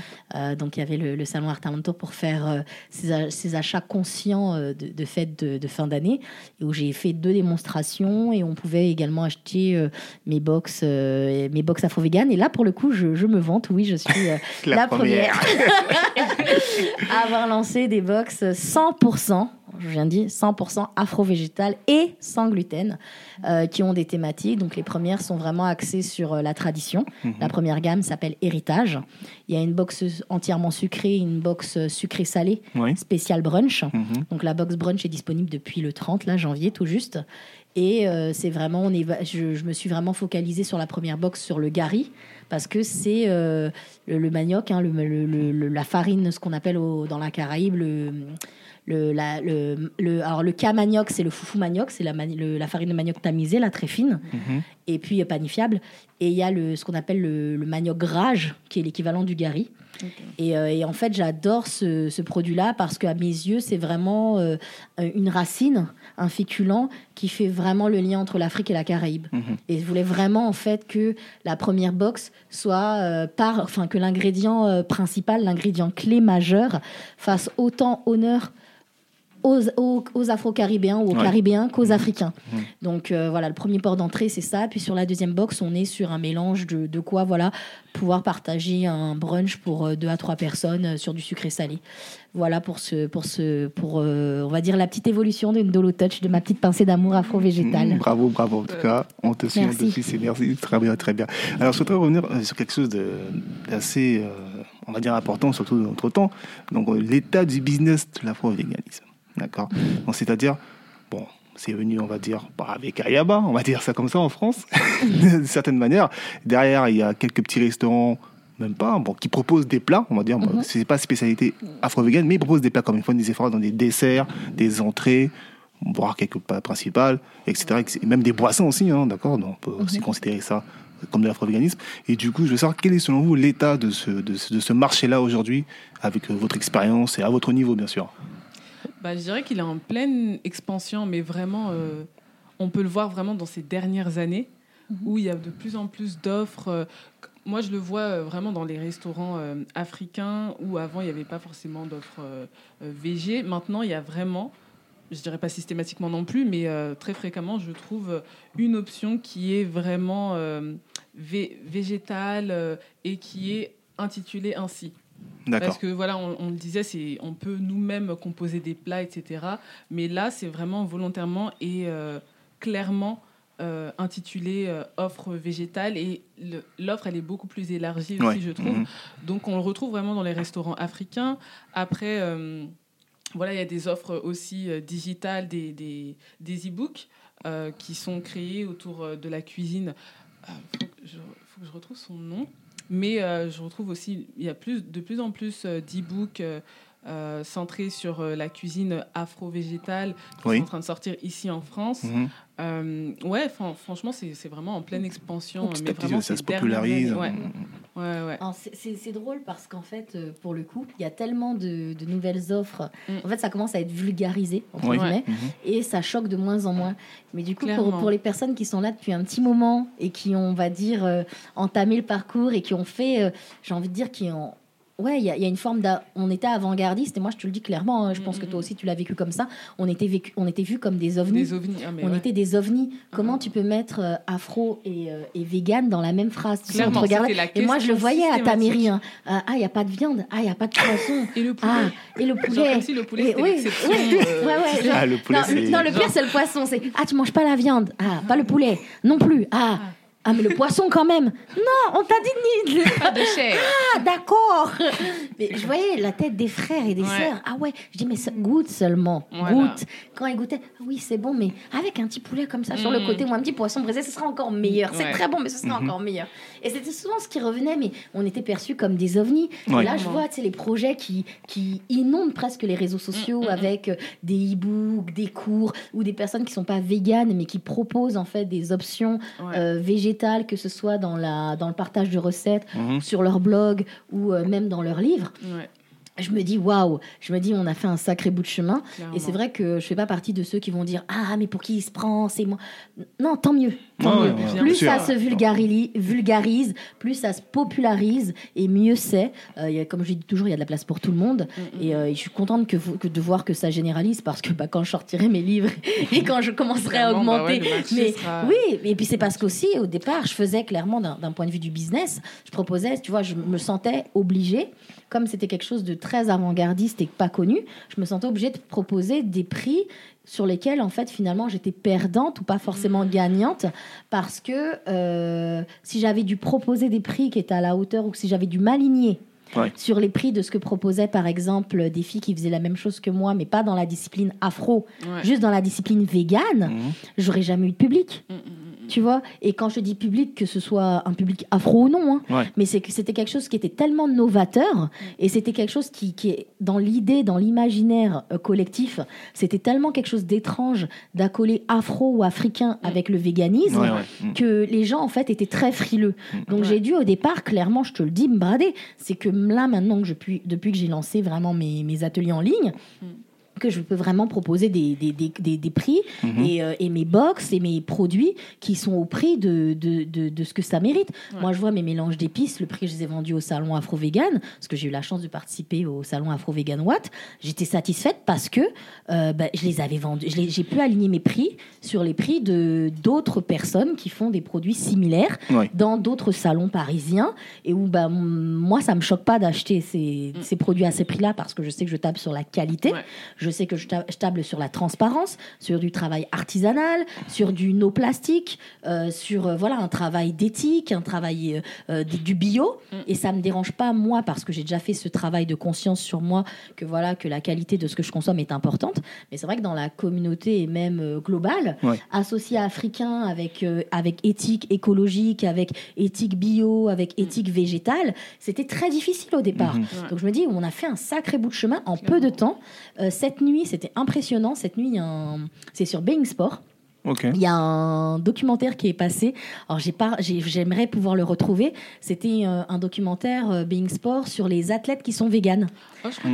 vu. Et c'était trop bien. Euh, et il y avait le tennis, il y avait un tennisman justement euh, ben, afro. Mhm. Euh, Il y avait euh, après il y avait pas que des afros, hein, mais Ouais, ouais. en- il y avait un handball- il y avait du handball. Il y avait un un athlète, footballeur il y avait un footballeur, il y avait un tennisman, et euh, bon, certains étaient vraiment sur l'aspect, bah, comme ils sont sportifs très santé, pour Ouais. régler leurs problèmes de santé, ils sont rendus compte que justement, ils avaient eu un temps de récupération euh, après des opérations chirurgicales, euh, euh, ou, à- ou pour se remettre en forme, le fait de passer sur un régime végétalien, euh, qui avait vraiment réduit le temps de récupération du corps et tout ça pour retourner sur le terrain, pour faire de la reprise de sport. Puis d'autres, vraiment, euh, le, le tennisman là euh, d'origine afro, lui, il y avait vraiment ce côté vraiment très éthique, très euh, antispéciste, très euh, prendre soin de la, la planète, l'écologie et tout ça. Et, et je trouvais ça magnifique parce que je me dis mais pourquoi ça passe à minuit ce, ce- ce documentaire Clairement. quoi? Pourquoi ça passe à minuit? C'est Il y a en et- mais ou- aujourd'hui, Ouais. bah, je sais pas, je vais essayer de, franchement, Ouais. je vais essayer de le, le- le- le chercher pour le partager sur les réseaux. Mais c'est le genre de documentaire, tu vois, il y a 5 ans, t'aurais jamais vu ça à la télé. Et aujourd'hui, enfin aujourd'hui, hier, il est passé à minuit. Dans un an, il passera à heure de jour, grande ouais. écoute, de- d'écoute, pardon. Il passera à 15h ou à 20h en, en prime show. Parce que il y a une vraie évolution au niveau de ce mode de vie. Mhm. Et euh, j'entendais dans l'émission, il y a un nutritionniste qui disait aujourd'hui, on ne peut plus compter sans euh, le véganisme. Mhm. Et j'ai envie de te dire, l'idée, c'est que dans un an, deux ans, on ne puisse plus compter sans l'afro-véganisme. Mhm. Parce que, euh, de la même façon que le végétarisme est vraiment rentré dans la pyramide alimentaire et que c'est c'est devenu quelque chose de normal d'avoir une population qui est végétarienne, aujourd'hui, il reconnaissait que bah, même si euh, le, le pourcentage de véganes, il n'est pas. euh, enfin, la, comment dire ça? La courbe croissante des véganes euh, n'est pas euh, en explosion. Ouais. C'est, c'est- voilà, c'est, c'est assez, euh, c'est assez rigide pour l'instant. Il y a une grosse courbe de croissance, croissance au niveau du végétarisme. Au niveau de vegan, il expliquait que c'était encore assez, euh, assez euh, en France. hein. On, Ouais, parle, ouais. on parle des chiffres de la France parce qu'aux États-Unis, les afros, euh, c'est une vraie explosion. hein. Mhm. Mouvement vegan et afro-vegan en Fr- en- aux États-Unis et dans les pays anglo-saxons, c'est, euh, c'est plus de 100% sur les, les trois dernières années. quoi. C'est hallucinant. Mais il expliquait que même si c'est pas un grand euh, pourcentage, Mhm. qu'aujourd'hui, on, ne peut- on ne pourra plus faire marche arrière. Ça veut dire que maintenant, le véganisme est rentré Voilà, faut dans composer le, avec. Quoi. Voilà, faut composer avec. C'est rentré dans la conscience collective que certaines personnes sont véganes. Et ça, les restaurateurs l'ont compris. Ouais, Donc maintenant, clairement. ils ne peuvent plus eux aussi faire sans. Et c'est ce qui est intéressant, c'est qu'avant, tu étais obligé de composer. Aujourd'hui, comme elle l'expliquait, tu vas dans un restaurant, il y a souvent une offre de service. Il y a les frères qui sont pas très loin de là où on se trouve, euh, New Soul Food, Ouais, oui. qui sont les rois du poulet, là. les rois de la grillade, les rois du poulet brisé. Mhm. Moi, j'ai jamais pu manger chez eux. La seule fois que j'ai mangé chez eux, plus. Voilà. Ouais, La seule fois ça. où j'ai mangé chez eux, c'était euh, lors d'un événement. Et voilà, c'était Et barquette de plantain avec euh, la sauce euh, passe-partout, comme Pareil. dit Fatou. Parce que bah, il y avait rien d'autre à manger, parce que Ouais. c'est les rois du poulet braisé et du Ouais. poisson braisé. Maintenant, ils ont le leur restaurant. Ouais. Bon, malheureusement, quand je suis passée euh, là-bas, c'est vers Place de Jaurès. Ouais, il Euh, il était fermé à cause de, de la période. Mm. Euh, mais j'ai cru comprendre que le midi, il y a possibilité et tout de retirer. Bah, j'ai hâte de pouvoir aller tester leur vegan bowl. J'ai vu que le chef Romuald Mété- Métellus, de, euh, qui est le chef de Table Métis, Mhm. qui pour là, le coup, est un restaurant euh, vegan friendly, dans le sens où ils ont seulement, euh, je crois, deux plats euh, non vegan. Il y a un plat de viande et un plat de poisson. Et après, quasiment tout le reste de la carte est vegan. Et euh, 80% de la carte à peu près est sans gluten. Bon, moi je les adore parce que j'ai fait mon stage euh, en cuisine chez eux, donc euh, euh, je vous cache pas que j'ai vu le, le back office quoi. Ouais. J'ai vu l'intérieur de la cuisine, j'ai- pratiqué le chef parce que j'ai été à ses côtés. Euh, Sylvain qui est au bar, ils sont ils sont juste euh, magnifiques. C'est bon, ils sont en ils plus, sont ouais. c'est super bon. Donc je vous recommande vraiment quand là ils font encore le service à emporter, donc allez leur donner la Dans le force. 11e. Dans le 11e, juste à la sortie du métro. Ouais. Euh, c'est le métro, c'est euh, c'est quoi déjà le métro? Ah, c'est vraiment à la sortie du métro. Oh, je me souviens plus du métro. En tout cas, Table Métis. Ouais, Table- c'est à, ouais, c'est ouais. à 20 mètres de la sortie du métro. Il faut absolument que vous y alliez parce que Ah, c'est que délicieux. métro Parmentier, je crois. Non, c'est pas Parmentier. Parmentier. Non, non, c'est pas Parmentier. En tout cas, c'est vraiment tapez Table Métis. Ils sont excellents et allez euh, prendre à emporter chez eux. Donnez-leur la force. Ouais. Parce qu'en plus, c'était un jeune restaurant quand la crise a, a débuté et, euh, et ça doit être difficile pour eux. Donc, donnons-leur la force.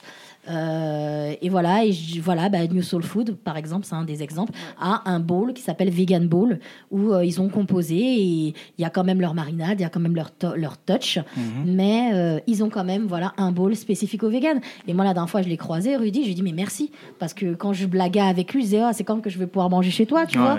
Bah, et j'ai fait des haricots là, fait des beignets haricots que je puisse manger chez toi. Je peux pas venir manger chez toi. J'ai rien à manger chez toi à part du plantain. Et là, et maintenant, il y a un vegan bowl. Il a son resto, il a un vegan bowl. Donc, euh, et je pense que c'est des choses qui vont être de plus en plus euh, euh, Ouais. et que à, à terme, d'ici 3-4 ans, ça va devenir une norme d'avoir une carte mixte euh, vegan Ouais, petit à friendly. petit, hein, moi je vois, je vois, euh, moi qui ai l'habitude de manger dans des restaurants afro, je vois clairement des, des plats proposés végétariens, du ma- mafé, mafé végétarien, tout ça, ils en proposent. Non, mais franchement, Après, j'ai envie de dire aux gens, euh, vraiment tabler aussi sur, le, sur la base. Si vous voulez pas vous tromper, que vous voulez découvrir une nourriture africaine euh, végéta- végétalienne, Mhm. allez au restaurant éthiopien. voilà, voilà. plus, c'est vrai, c'est vrai. Parce que dans la culture. Éthiopienne, j'étais au mois de mars, j'ai fait un petit pèlerinage en Éthiopie de quelques semaines au mois de mars. J'ai eu la chance d'apprendre à cuisiner avec, euh, avec euh, une maman de là-bas, ce que, ce que j'adore faire. À chaque fois que je vais en Afrique, j'apprends à cuisiner avec nos mamans pour vraiment être sûr de, de, voilà d'avoir euh, une base qui soit au plus près de, de, de, de l'origine, Mhm. de, de la tradition, de pas partir dans, des, dans du remix, quoi. Et, euh, et c'est vrai que eux, en Éthiopie, ils ont deux bases dans leur euh, patrimoine culinaire. mhm. Une alimentation mixte où tu as vraiment des plats végétariens. Mais en fait, finalement, eux, ils disent végétarien, mais en fait, c'est végétalien parce qu'ils n'utilisent pas de produits laitiers. Mhm. Tu vois et, euh, et ça, bah, ça ne ment pas parce que c'est des siècles et des siècles de pratique de cette cuisine-là. C'est une cuisine qui est vraiment euh, bah, comme la cuisine euh, ouest-africaine. qui C'est quand un ragoût de lentilles éthiopien y cuit, là, le messirouat, mais c'est une heure, une heure trente. Oula, Tu vois, et la veille, il faut faire tremper tes lentilles Ah ouais, pour qu'elles soient digestes, pour que ça cuise plus vite. Et eux, ils ont vraiment, c'est les, les pros de tout ce qui est légumineuses, lentilles, haricots et tout. Et il y a une vraie maîtrise au niveau du mélange des épices. Ouais. Et, et c'est incroyable. Mhm. Et, et en plus, il n'y a pas de gluten parce que c'est c'est- l'injera est fait avec de la farine de teff. La le teff, faire l'injera, c'est trois jours pour préparer l'injera. quoi. Trois jours ouais. Bah, faut faire fermenter. Ah tu fais fermenter. et C'est ça qui m'a c'est ça qui donne quand le petit goût. euh, ah le temps, le petit goût acre là, enfin le petit goût acidulé là Ouais. de la Ouais, de la, galette, c'est grâce à la fermentation. Mm. Et euh, comme pour quand comme quand tu fais le chikwang, les gens ils pensent que le chikwang c'est rien du tout parce que ça coûte 1 euro le, le pain de chikwang. Le chikwang c'est long à préparer. exactement. Et, et en fait, c'est pour ça que ça me fait mal au cœur quand, quand les gens, euh, euh, entre guillemets, crachent sur la cuisine africaine. C'est que c'est des procédés et des méthodologies qui sont, mais limite scientifiques. Des fois, tu es sur des préparations, je vois même les, tu sais, les hablos. Les, les, Ouais, les- tu vois, les hablos. Ouais, ouais. Ouais, C'est- C'est super bon. C'est comme si manger des morceaux de nuages euh, Mm. légèrement sucrés. Mais ça, c'est pareil. Il faut faire euh, fermenter la farine de riz. Il faut la moudre. Après, les moments, ils la font fermenter dans l'eau. Il faut qu'il y ait une certaine température dehors pour que ça fermente bien. S'il fait trop froid. Enfin, tu vois, et c'est des trucs, ça prend 3-4 jours Mhm. pour pouvoir avoir juste le- la matière première avant d'attaquer la préparation. Mhm. Donc, on ne peut pas me dire que ça, c'est pas de la gastronomie. Parce qu'en fait, c'est des techniques qui sont vraiment poussées, élaborées, et tu es presque dans de la chimie. Je veux dire, quand tu fais ton hablo, s'il fait pas minimum 21, 22 degrés, moi ici, quand je veux le faire, je suis obligée de mettre dans le four, en trou vert. Eh, c'est des techniques de malade parce que. Ou alors, faut faire, ou alors faut faire l'été, Mm, ou mm, sous mm. le chauffage, tu Ouais, vois. c'est la technique. euh, En tout cas. Non, mais non. mais c'est- moi, moi. Donc, donnons à la cuisine africaine ses galons, Voilà. ses étoiles. Parce que vraiment, c'est il y a une technicité qui est pas croyable. Faut, faut respecter. Les gens, je pense, il y y, a trop de méconnaissance de. De, de, de, notre cuisine parce que euh, malheureusement c'est vrai qu'on a une cuisine qui s'est exportée des grandes villes des territoires africains. Vers les grandes villes des territoires occidentaux. Et du coup, ce qui a été transféré euh, bah, ici, à Paris, à Londres et tout ça, c'est toujours les mêmes plats, mafé, tchéboudien. Mais là, Alors mais là, qu'en ça, ça, ça, c'est un autre sujet est- que je souhaiterais aborder sur, dans un autre épisode. Faut aller doucement. hein, voilà. Qui ancestralité, culinaire, tout ça, ça, je vais Voilà. aborder tout ça, t'inquiète pas, t'inquiète pas. Mais alors, Mais il en- faut, faut chercher en tout cas, parce qu'il y a plein d'autres plats que les plats qui nous sont proposés actuellement. Et je pousse vraiment les restaurateurs, qu'ils soient véganes ou pas véganes, Ouais. à, euh, à ouvrir ces gastronomies de leur, euh, vraiment de, de, bah, de, de leur, de leur pays d'origine.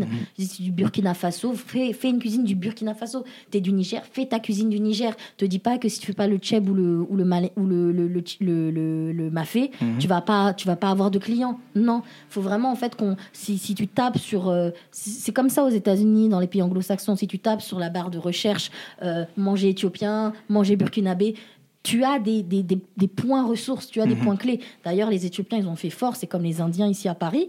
Si tu mets à manger éthiopien, il y a tout un quartier qui est entre guillemets labellisé éthiopien où tu as plein de restos éthio- éthiopiens au même endroit, comme les Indiens, comme les Asiatiques. ouais, Et en fait, limite, il faudrait qu'on puisse avoir ça sur les 54 pays d'Afrique. Ce serait juste magnifique. mm, mm, mm. alors là. Petit à petit. Petit à petit, en tout cas, c'est un sujet que je vais aborder dans un futur épisode. Et je pourrais peut-être t'inviter, Peut-être. puisque tu as des choses à dire là-dessus. Non, mais parce que ça rejoint, entre guillemets, un projet sur lequel je travaille euh, avec le frère Lagui, via Mhm. Dab Oui, Elenco. la coaching. Voilà, ok, on, on en parlera Mhm. prochainement. Ben alors, on va. J'ai une petite question, très simplement. Moi, je suis. Bon, je, pourrais- je, je fais un petit contexte, hein, bien sûr. Mhm. Moi, je suis débutant. Je souhaite effectivement euh, changer ma façon de, enfin ma fa- façon d'alimenter, de tourner vers la fois véganisme. Est-ce que vous avez trois recettes simples à faire vraiment pour débutants? Oui. que vous pouvez proposer Ben, il y en a plein. hein. Déjà, la loco... enfin, le plantain, déjà, c'est la base. Ouais. Euh, le plantain avec la sauce passe-partout, la sauce qu'on sert avec les pastels, là, la sauce Ouais. à la tomate. Avec euh, les plantains. Mm. Alors les plantains, tu as deux façons de les faire. euh, c'est à peu près la même recette. Façon haï- haïtienne, par exemple, les bananes pesées, Mhm. où euh, Ouais. c'est t'es sur de la banane verte, qui, où il y a deux cuissons. Donc une première cuisson, alors tu prends la banane, tu la mets dans un bain de friture, Mhm. coupé en gros tronçons. Tu la sors, tu la cuis pas totalement. Tu la ressors, tu l'écrases, tu la trempes dans une petite marinade où c'est juste de l'eau, du citron vert, un peu de piment. D'accord. Et après, tu la refais frire une deuxième fois. Ok. D'accord Tout simple. Avec une petite sauce ou manger tel quel ou avec du pickles. Le pickles, pareil, c'est vegan, alors que pour le coup, bah, c'est la recette de base. Pickles, c'est en gros du chou. Euh, c'est- pickles, en fait, c'est c'est le créolisme, on va dire, de pickles. Tu vois, donc le pickle, c'est le fait de mettre des, des, des légumes crus dans du vinaigre et Mhm. qu'en gros, ils vont cuire, ils vont se- s'attendrir dans le vinaigre avec du sucre et du piment. Parce qu'on parle de d'Haï- Haïti, donc Ouais, euh, ouais. il y a toujours le piment qui est là. Et donc, en gros, tu sers tes bananes pesées avec le pickles. Ou alors, tout simplement, des plantains que ta sauce passe partout. Il y a les beignets, hein, pouf pouf, les, qui, qui sont véganes. Il y a- plein de... Bon, après, les beignets, ils sont pas faciles. C'est pas facile. hein. La maîtrise du Moi, je beignet, faire le beignet, des ça, c'est pas débutants pour les débutants. Débutants, je dirais les bananes pesées, Ouais, euh, le le, le- voilà, avec le pickles, qui est très facile à faire. C'est juste qu'il y a un temps de préparation, faut laisser reposer. Il y a, bah, il y a le plantain, il y a Ouais. loco. Il y a le haricot sauté aussi, qui est très facile à faire. Mm. Le haricot sauté camerounais, là où en gros tu fais juste sauter le, le haricot. Bon, ça demande de faire cuire le haricot avant, mais tu, si tu es un débutant, tu peux aussi acheter ton haricot en conserve. hein. Il Mhm. est déjà cuit, tu fais tu revenir tes condiments, ta sauce tomate, tu mets ton haricot à sauter. Et ça, c'est une bonne base parce qu'à partir du euh, haricot sauté, tu peux faire plein d'autres recettes. Ouais. Tu peux les mixer pour pouvoir faire tes steaks végétaux, justement, de haricots. Mhm. Tu peux les servir avec du riz, tu peux les servir comme un chili sin carne. Tu vois, le chili Chili carne. Ah Chili d'accord. tu vois, le, le haricot, c'est pas mal parce que moi, quand je fais mon haricot le dimanche, je fais un gros canari, tu vois, comme on dit chez nous en, en Guadeloupe, enfin, en- dans les Antilles, le canari, c'est la grosse casserole, la grosse marmite Mhm. de haricots. Et à partir de cette casserole-là, bah, toute la semaine, en fait, je vais faire plein de recettes différentes. Ouais. La première fois, je vais le servir comme ça. La deuxième fois, je vais le servir avec du riz. La troisième fois, je vais le servir avec de la viande végétale euh, en boulettes. La troisième fois, je vais le transformer en, en burger. Ouais. Tu vois Et euh, ça, c'est facile, le haricot sauté, tu vois. Et puis, c'est c'est surtout, en fait, les gens se disent toujours qui dit vegan, dit euh, légumes crus, dit tu vas pas être rassasié, tu vas avoir faim. Voilà, Alors que ça, là, le- les, légumineuses, c'est bien rassasiant. Mm. Et donc, que tu sois un sportif, et puis en plus, c'est des protéines. C'est riche en zinc, c'est riche en protéines végétales.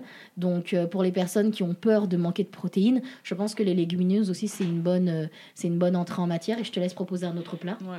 Moi, je suis plus centrée sur, euh, comme on a dit, utiliser les produits qu'on a l'habitude de consommer. Oui. Donc, c'est pas forcément des recettes, mais plutôt des ingrédients qu'on Mhm. utilise tous les jours, des, surtout les tubercules africaines. Moi, j'aime bien euh, bah, les rassembler et les composer sous forme de bol parce que, mine de Mhm. rien, c'est. Bah, c'est très créatif en fait. Tu peux changer les combinaisons, les associations de saveurs, et à partir de là, tu peux décliner ça et ensuite ajouter voilà des, des produits que tu auras voilà associés à d'autres pour créer d'autres recettes. Donc moi, moi, je suis une fan de la patate douce. J'adore la Après le patate plantain, douce. la Ouais, patate après, la- après le plantain, il y a la patate douce derrière. Comme ça, regarde. Ouais, j'adore la patate douce, mais vraiment que ce soit en purée, euh, en soupe ou même simple comme ça. Enfin, en genre, pâtisserie. euh, ouais, en frites de patates douces. Mhm. Enfin, c'est tellement. euh, on peut faire tellement de choses à partir d'un aliment. J'aime aussi le, le manioc. Mhm. euh, Enfin, l'igname. Enfin, T'as déjà testé la patate douce crue? Il y a peu de gens qui sachent que la patate douce se mange crue. Oui, j'ai appris C'est ça. C'est ce que tu m'as fait écouter Ouais, la dernière ouais, fois, ouais, ouais, ouais, ouais. Ouais, ouais. Ouais, et ça, Comme la encore une carotte, fois, ouais. c'est- c'est vraiment en devenant, en me tournant vraiment vers ces ressources végétales que j'ai découvert bah, les, les différents usages, enfin les, les différentes manières de consommer ces aliments qui pourtant font partie euh, de mon alimentation depuis toujours. Quoi. Ouais. Donc ouais, vraiment se tourner vers des trucs qu'on connaît déjà et qu'on peut euh, manier de différentes manières et Ouais. avec ça tu peux faire euh, des Bah, bols, tu vois, avec choses, le quoi. plantain, par exemple, si tu as fait tes haricots là sautés, tu prends un plantain, tu le coupes euh, au centre, Mm. tu fais un plantain boat là, tu vois, ça Mhm. rend super bien visuellement. Tu as juste à le mettre ça au four, tu vois, tu mets un peu Voilà, d'huile, un filet ouais. d'huile, un- une petite pincée de sel, tu mets ça au four, le truc va cuire, il va s'ouvrir, tu vois, euh, au four. Mhm. Puis après, tu as juste à remplir avec ton haricot, tu rajoutes un peu de Ouais, verdure. c'est simple Et c'est bon, c'est ouais. simple, c'est créatif, visuellement ça rend et il n'y a pas besoin de grand chose. Là, Ouais. dans le e-book, il y a une recette, je crois qu'il y a trois ingrédients. C'est du sel, enfin je- le sel, je ne compte pas comme un ingrédient. Mhm. Il y a du, de l'igname, Mhm.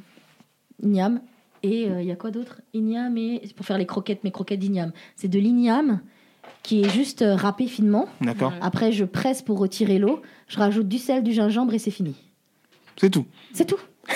C'est l'igname, mais en fait, il faut le râper bien finement, tu sais, avec la râpe toute fine, pour que ça, ça ressorte un peu comme une pâte. Après, tu presses bien dans un, un, torchon ou un, un lange propre, tu presses pour retirer un maximum d'eau. Hmm. Tu mets ton sel. Moi, je mets du gingembre, c'est pas obligatoire, mais je mets du gingembre parce que ça donne un bon goût. Tu mélanges ça. Tu te fais des espèces soit de boulettes, soit des croquettes. Moi, j'aime bien le faire sous forme de, de petites croquettes et tout. Mhm. Tu mets ça dans un bain d'huile chaud, comme quand, comme quand tu fais tes plantains, tu à locaux. Et puis, ça te fait des espèces de, bah, de beignets. C'est au, au- enfin, afro, un peu comme les rostis que, que mangent les anglophones. Ah hein, tu sais, ouais. les, les beignets de pommes, de pommes de terre, sauf que c'est de l'igname. C'est super bon. Ça prend 5 minutes à préparer. Euh, c'est ar- enfin, et ça se sert avec tout, quoi. Mm, mm, mm. Tu peux le tremper dans une sauce, tu peux le manger comme ça. euh, Et c'est vrai que je pense que les racines, c'est une très très bonne. re- re- réintégrer les racines pour justement manger moins de gluten. Après, certains féculents sont plus chers que d'autres. C'est vrai que le kilo d'igname, c'est pas donné. Ouais. Mais la patate douce, par exemple, c'est c'est pas mal. Euh, Le plantain, ça coûte pas cher aussi. Euh, Il y a pas mal de choses à faire. Et puis, ce qui est intéressant avec le plantain, c'est qu'en fonction de son degré de maturité, Ouais, tu tu peux vraiment Ouais, t'amuser. Ouais, puis vraiment, la patate douce aussi, c'est très intéressant parce que tu peux l'utiliser en, en sucré, en, salé en cru, ouais. en salé.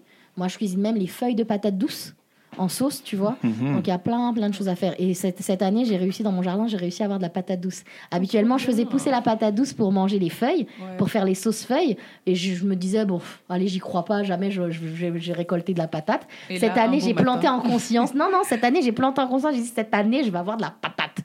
Eh ben, j'ai récolté des patates. J'étais super hein. fière Non, de moi. franchement. Vraiment, Ouais. Comme quoi. faut y croire, faut y croire. Mhm. Et leur donner beaucoup d'amour. En fait, il faut déménager à côté de Chayaba. Ça, on est bien, quoi. on est bien. Si vous voulez participer à Rosé, il y a pas, quand je suis pas là, il n'y a pas de problème. hein. Je suis prête à faire un, des paniers euh, solidaires. Bah, écoutez, merci. En tout cas, on arrive à la fin de cet épisode. Très, très intéressant.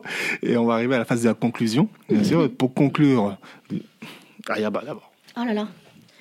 Euh, Faites-vous plaisir. Je pense que vraiment, de toute façon, quand on parle de, de nourriture et d'alimentation, le, le- le- le premier angle, et je pense que c'est- vraiment ça, c'est comme on disait, c'est la gourmandise, c'est le fait d'être. De... de toute façon, manger à table, c'est avant tout, c'est le partage. Ouais. C'est partager avec les siens, euh, prendre du plaisir, partager de l'amour. Quand on cuisine, cuisiner avec, avec amour. De toute façon, quand on cuisine et qu'on n'y met pas de l'amour, souvent le goût, il n'est pas au rendez-vous.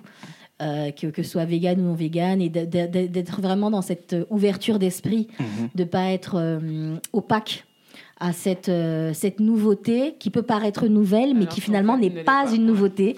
C'est vraiment un retour aux sources, une reconnexion à soi et, euh, et de vraiment de réintégrer nos, euh, nos aliments.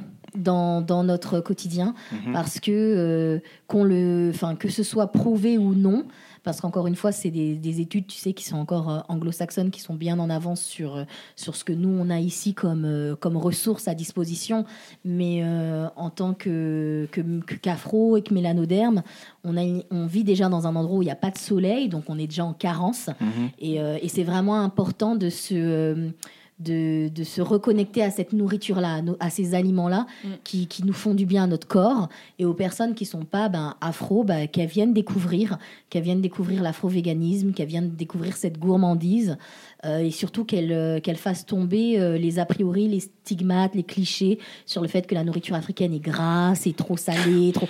Non, il y a toute la nourriture, toutes les nourritures africaines, déjà on parle de les nourritures africaines. Voilà. Les cuisines sont plurielles. L'Afrique, c'est 54 pays, je le répète encore une fois.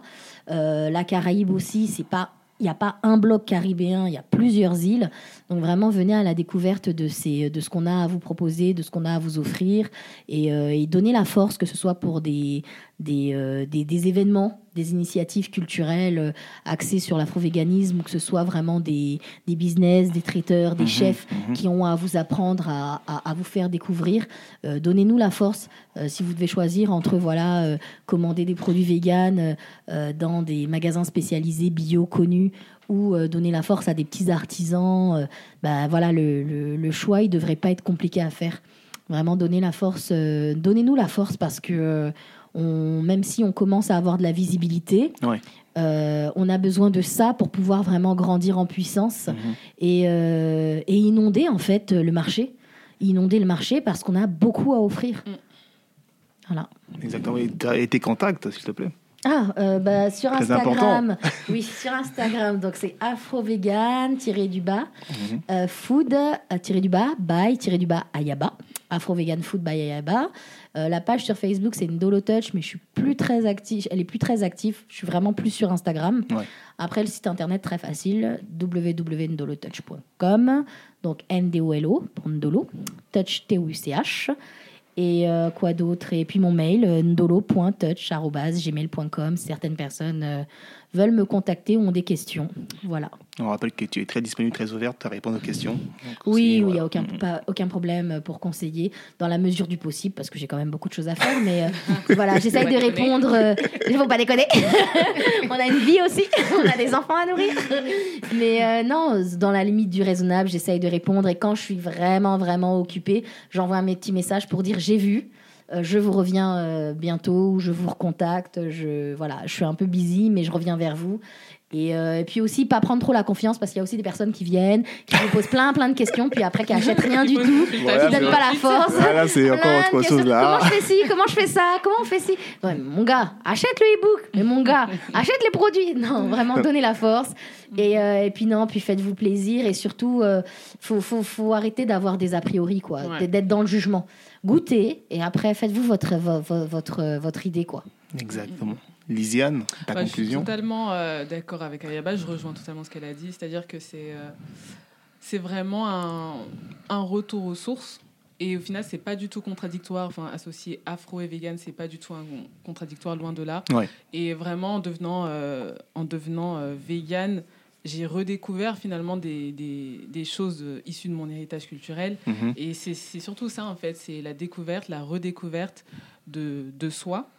Et, euh, et oui, et il y a vraiment une différence entre, entre ce qu'on a été socialement programmé à consommer Mhm. et ce qu'on est biologiquement euh, programmé à consommer. Et justement, en devenant vegan, on découvre qu'au final, ces, ces choses-là, c'est vraiment euh, conçu, enfin, tout est là, tout est dans la nature et euh, c'est conçu pour nous. Et alors, autant vraiment en profiter et en consommer. euh, voilà.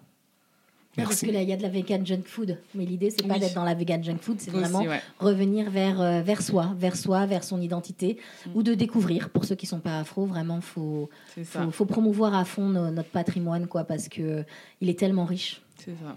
Bah, C'est sûr. Et tes contacts? Oui, alors euh, pour, vous pouvez me retrouver sur Allo Coloré. Euh, ça, c'est pour la partie événementielle. Donc, Mhm. euh, sur Instagram, Allo Coloré, sur Facebook aussi.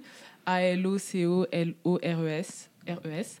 Euh, J'ai aussi une page afro-vegan qui fait la promotion du, coup de, du mode de consommation des acteurs clés, etc. C'est Afro-Vegan Live sur euh, Facebook, euh, non, sur Instagram. Et sur Facebook, c'est Afro-Vegan is the new black. Merci. En tout cas, Voilà. merci à vous pour ce très bel épisode, très Merci riche. à toi. Voilà, on a fait une heure et demie. Moi, je suis satisfait. J'espère que tout le monde sera satisfait. En tout cas, il y a beaucoup de beaux messages. Beaucoup de beaux messages. La transmission, euh, la conscience aussi. On voit que c'est vraiment poussé. En tout cas, moi, moi j'aime ça. Moi, j'aime ça. Et ben, j'espère vous retrouver pour un prochain épisode pour un autre sujet Avec que tu as un peu entamé. Avec grand plaisir. on va se revoir. En tout cas, merci à vous. Et je vous dis à très bientôt. Ciao Ciao. Ciao. Bonne année